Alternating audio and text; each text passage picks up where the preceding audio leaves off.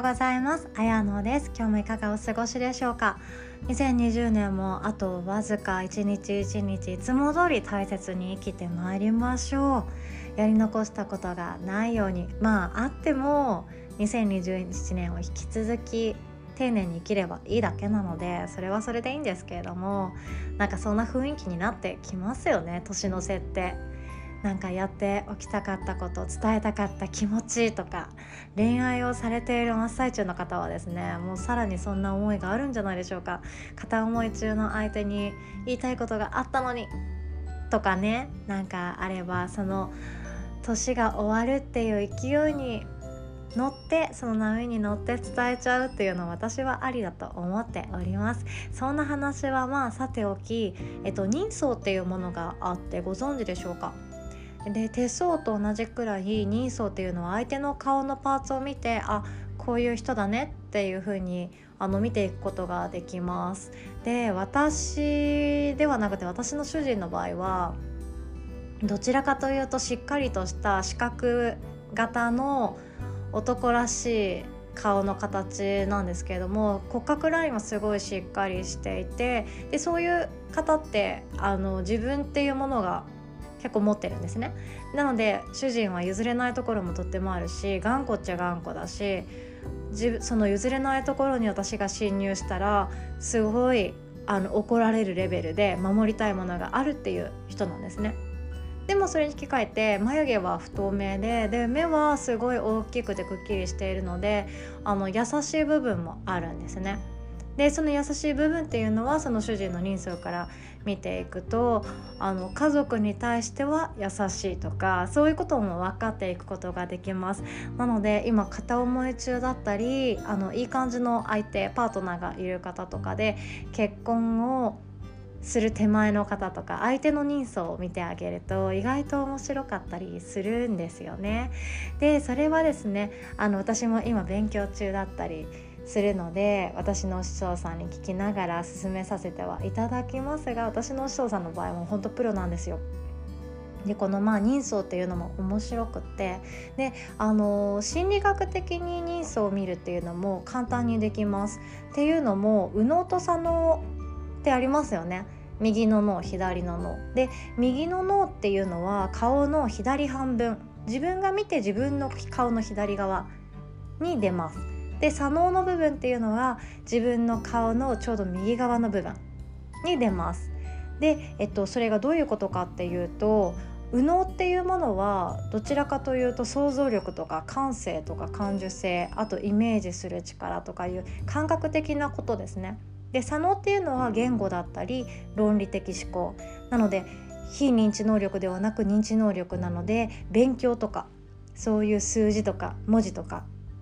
的確なところっていうのが左脳になっていきます。でそれが交差して右脳の状態が顔の左側に出て左脳の状態が自分の顔の右側に出ます。で結果どういうことかっていうと自分の顔の右側にはパブリック公な顔って呼ばれてるんですけれどもよそ行きの表情なんですね。で自分の顔の左側っていうのはプライベートな顔って呼ばれてます。なので自分の本心本当の自分の心っていうのは左側に現れていきます。なのでどちらかというと顔の右側は社会的よそ行きであのおしとやかに見られたいって思ってる人はおしとやかだしかっこよく見られたいって思ったらそういう風にキリッとしている。でも左側っていうのは実は私はあの本当にか弱くってシャイなんだっていう場合は顔の左側にそういう風に現れているし実は本当は闘争心メラメラで下克上イエーみたいな感じの場合はあの顔の左側の方に本心っていうものが現れてきます。これは本当にそうでみんな左右対称ってなかなかないですよね。もうあのキムタク先生が唯一左右対称に近いって言われていてもうほぼ左右対称なんですけれどもそういう場合は表と裏がほとんどギャップがないってことですほとんど一緒ってことですでも大抵の人は外ではこう思われたいし誰からもこう見られたいしっていう気持ちとでも私は実は家でぐうたらしたいし怠け者だしあの悪いことずるいこといっぱい考えてるよっていうような 今の言い過ぎですけど裏表があるわけなんですね。なのであのパッと相手を見て右の顔左の顔を見て自分が好意を抱いている相手であれば特に左側相手の左ですね。自分から見て右側相手の左側の顔を見てあげるとその人の本当の心っていうものは左側に出ています。で口の口角の上げ方とかも全然違っているの分かります？自分の顔って。右と左で。あと眉毛も違いますよね。あと目も違いますよね。その目がパッチリしているとか眠たそうっていうのもそうだしあとは一重二重の感覚も違うだろうしあの目のつり上がっている角度も全然違います。なので左の方がちょっと強そうだなっていう顔の場合はあの本心は本当に自分を持っている人だったりとかあの負けず嫌いだったりとかそういうところも出てくるんですね。で赤ちゃんってあんまり左右何ていうか左右の傾きが大きくなかったっていうような印象があります左右ほとんど同じ顔をしていてどちらかというとあの右を下にして寝ている子は右の方が平らになるよねっていうそのレベルで そんなになかったと思うんですねでもあのどんどん成長していくにつれて外の自分と家での自分っていうものが出てきますでその感覚とか気持ちとか心があの差があればあるほど右と左の顔っていうものは全然違ってきます。で脳と体っていうのはあのその交差していますよね。それ円髄交差っていうんですけれども右の脳っていうのは体の左側に出ます。で左の脳っていうのは体の右側に出ます。なのであの相手の感情を知りたいという時は体の左側つまり顔の左側を見て見ながらお話ししていくと本当の本当に本当の心を知ることができるじゃあできるんですね。相手の顔をじっと見るっていうのが本当今ではオンラインが主流になってしまっているのでオンラインで見ようもんならちょっともう本当にいい w i f i 入れて そのレベルになってくるんですが、まあ、直接会える相手とおしゃべりする時は相手の左半分の顔を見つめてあげるといいんじゃないかなって思います。で特に思いを寄せてる相手ってあの何秒でしたっけ？5秒でしたっけ？見つめてあげると勝手にあのあ相手があ私のこと恋抱いてんだなこいつっていう風に無意識のの時点で感覚として捉えてくれるみたいです。なので是非ともですね見つめてあげましょう。見つめましょう。恥ずかしいですが見つめましょう。でそんな感じで顔っていろんなものが出ていきます。で第一印象って本当大切ですよね。であのこの前にあの変化は不変ということで変わりゆくことそれは変わらないことっていうふうにお伝えしたんですけど第一印象の壁ってすっごい硬くて高くて強いです手強いです。なので自分自身が誰かからすごい悪い第一印象を抱かれてしまったらそれを自分は壊していかなきゃいけない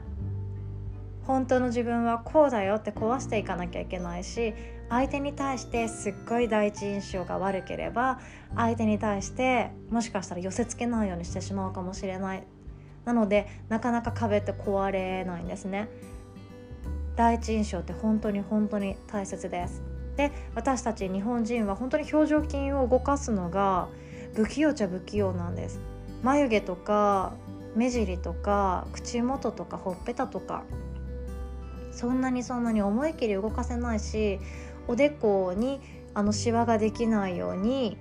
顔を笑うとかあとは上の歯だけを見せて口を笑顔にするとか結構難しい方が意外と多いんですね。あのぜひともですね顔ヨガの先生います。で顔ヨガっていう本もいっぱい出てます。ご興味ある方動画もあるのであの顔を動かすっていうのとても大切だと私は本当に思ってます。で表情筋が凝り固まってしまうと本当に顔自体のそのリンパの巡りも悪くなるんですね。リンパの巡りは上半身は全て鎖骨がデトックスの出口になっていくので顔を動かさないつまりリンパの巡りが悪い状態だと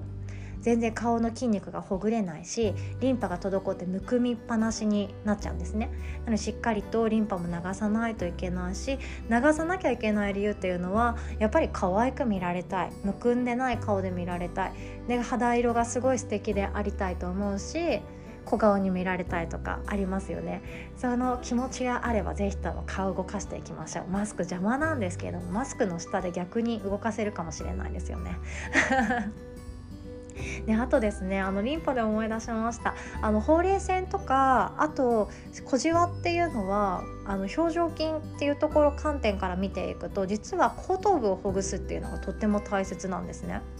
で私あのリンパもすごいあの面白くて勉強していてリンパドレナージュっていうものがあるんですけれどもそれの時で顔を小顔にするリンパマッサージっていうのもあるんですがいろんな人の事例といろんな文献を見るともう共通するのが後頭部をほぐしていくところから始まります。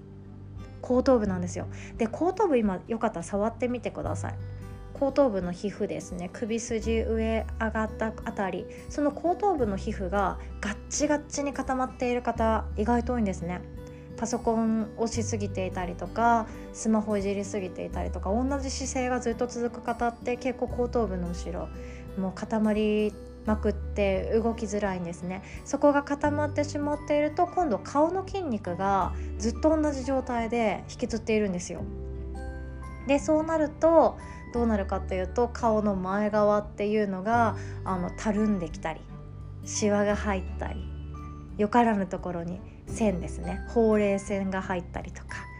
していくわけです。でそういう風に顔がどんどんどんどんしょぼしょぼになっていくのであのきめ細やかにはなくなり一旦できたニキビとかシミっていうのが取りづらくなっていくターンオーバーが遅くなっていくっていうようなデメリットもどんどん連なって発生していくんですよ。いやもう聞いただけで嫌ですし私言ってるだけで嫌ですもん。なので是非ともいくつになっても綺麗でいたいという方はまず後頭部からほぐしていきましょう。でその次にあの耳の周りほぐしてあげるとリンパの巡りどんどん良くなってきます。であとは顎っていう風にやり方があるので是非ともあの動画にも私もしていて動画は変えるようにはなっているんですけどもあの確か40代からのアンチエイジング動画セットっていうもので6本入りのセットの中に入れているかなって思います。ご興味ある方是非ともチェックしてみてくださいね。ということで今日は顔のお話もさせていただきました。是非とも自分のまずは右の顔左の顔どうかなというふうに見てあげるところから面白いんじゃないかなそこから始まるんじゃないかななんて思います。では今日も良き一日をお過ごしください。おしまい。